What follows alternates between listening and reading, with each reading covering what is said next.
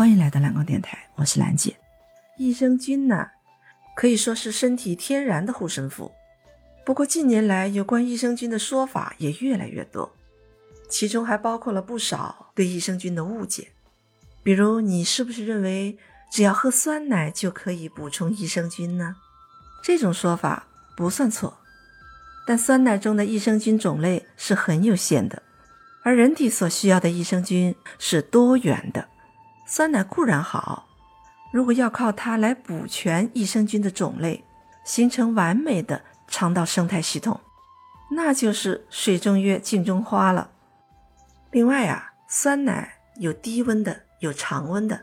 低温酸奶的益生菌是活性的，但是保质期太短；而常温酸奶的益生菌是经过了加热处理的。里面的菌呢都是死菌，你看，不管是低温酸奶还是常温酸奶，都有丰富的营养。但是如果指望喝酸奶来补充益生菌的话，那就靠不住了。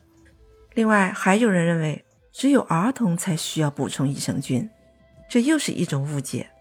确实，儿童啊，因为发育不完全，消化道功能还不完善，的确需要补充益生菌。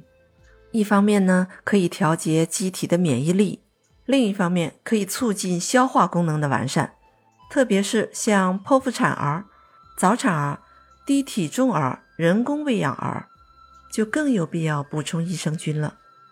但是，这个益生菌绝对不是只有儿童才需要，还有一类人也特别需要补充益生菌，那就是中老年人。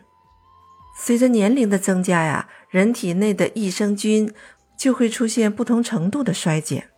益生菌不断衰减，会导致肠道消化功能的逐渐弱化，各种营养物质的吸收就会受到影响。所以，中老年人应该考虑长期或定期的补充益生菌，来弥补每天都在衰减的有益菌，让肠道的菌群达到平衡状态。这样不仅有助于营养的吸收利用，还能减少肠道感染的发生概率。那么，除了孩子和中老年人，还有哪些人也有必要补充益生菌呢？比如，经常消化不良的人、乳糖不耐受或牛奶过敏的人、便秘的人、功能性腹泻的人、炎症性肠病患者，还有接受放化疗的肿瘤患者，都有必要补充益生菌。那益生菌该怎么补呢？我有个朋友，他经常拉肚子，以前他一拉肚子就赶紧吃止泻药，后来他知道了那止泻药吃多了没用，于是也用上益生菌了。只要一拉肚子，他就吃益生菌，吃上两三天就不拉了，不拉了呢，他也就不吃了。那你说他的肠道是不是就已经恢复到健康状态了？其实并没有。他只是不拉了，但并不是健康了。你知道为什么会腹泻吗？其实每一次腹泻呀，都是肠道黏膜微生物菌群严重失调的表现，有益菌的数量严重不足啊，就没有办法构建好肠道黏膜第一道微生态的防疫战线。这样的肠道虽然表现为停止腹泻的状态，它只是不拉了，但并不是健康了。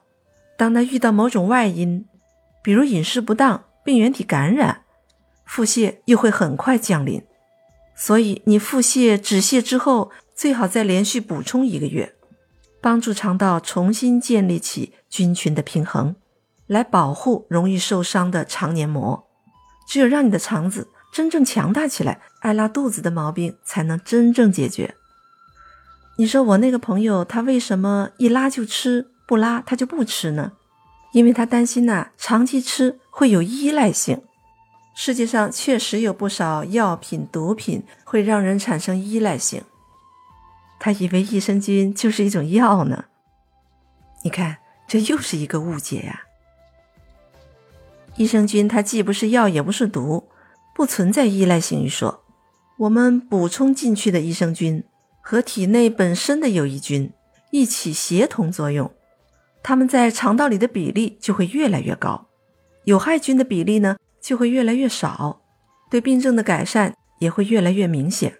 当益生菌在体内占有足够优势后，各种益生菌带来的正面效果才会逐渐体现出来。那为了巩固这一个效果，防止体内的有害菌卷土重来，在服用十二周的益生菌之后，可以将益生菌的服用量减到一半，用来巩固益生菌的效果。最好坚持半年，然后就可以停用了。对于大多数人来讲，停用后这一最优化的效果就可以维持一段时间。那这段时间有多长呢？这就要看你是否有良好的生活习惯和饮食习惯了。习惯好的话，长期保持也是可能的；习惯不好的话，那就需要经常补充。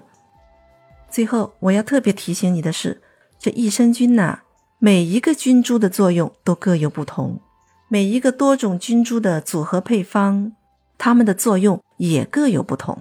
同一个益生菌产品，可能同时会有好几个健康作用。但绝不可能对人体所有健康问题都有调节或治疗作用，所以那些标榜某种益生菌能够包治百病的说法，不被当作谎言也就怪了。别忘了关注订阅哦，更希望你能点个赞，留个言。